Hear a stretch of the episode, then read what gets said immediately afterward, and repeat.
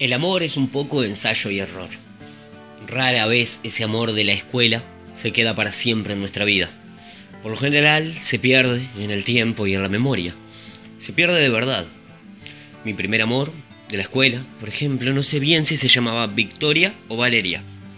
Recuerdo nomás que era morocha, de mi misma altura, divertida y que tenía bigote. De ese bigote infantil, de pelo negro fino, cosa que no me importó nunca. Valeria o Victoria llegó a ser mi novia una vez. En segundo de escuela, después de por lo menos un año y medio amándola en secreto, como aman los niños. Escribiendo su nombre en mi cuaderno, queriendo estar en los grupos con ella y hablándole a mi madre de ella todo el tiempo. No sabés lo que hizo Victoria o Valeria hoy. Nos pusimos de novios una tarde. Íbamos de tarde a la escuela. A la mañana ni sabría quién era yo. Estábamos jugando a las escondidas en el mismo salón y no recuerdo cómo nos escondimos juntos abajo de una mesa. Supongo que habré sido yo siguiéndola por todos lados. Pero así, escondidos, nos dimos un beso.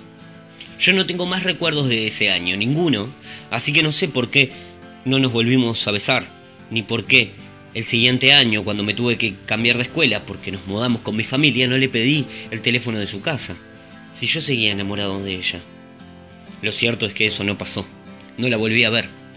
Cuando apareció Facebook, bastantes años después, todos buscábamos a nuestros compañeros de escuela. Yo lo primero que hice fue poner en el buscador Valeria. No había nada, obvio. Con tan pocos datos era de esperarse. Después puse Victoria y la historia era la misma. Aunque recuerdo que igual agregué alguna. Con una de ellas incluso, sí, de esas que agregué. Al tiempo empezamos a hablar. Victoria. Ya era la tercera victoria en mi vida, en mis cortos 16 años, porque a los 12 me había enamorado también de otra, Victoria. Es así que nunca me dio bola y fue la novia de un amigo tanto tiempo que yo dejé de amarla. La última victoria, la de Facebook, también fue un fracaso.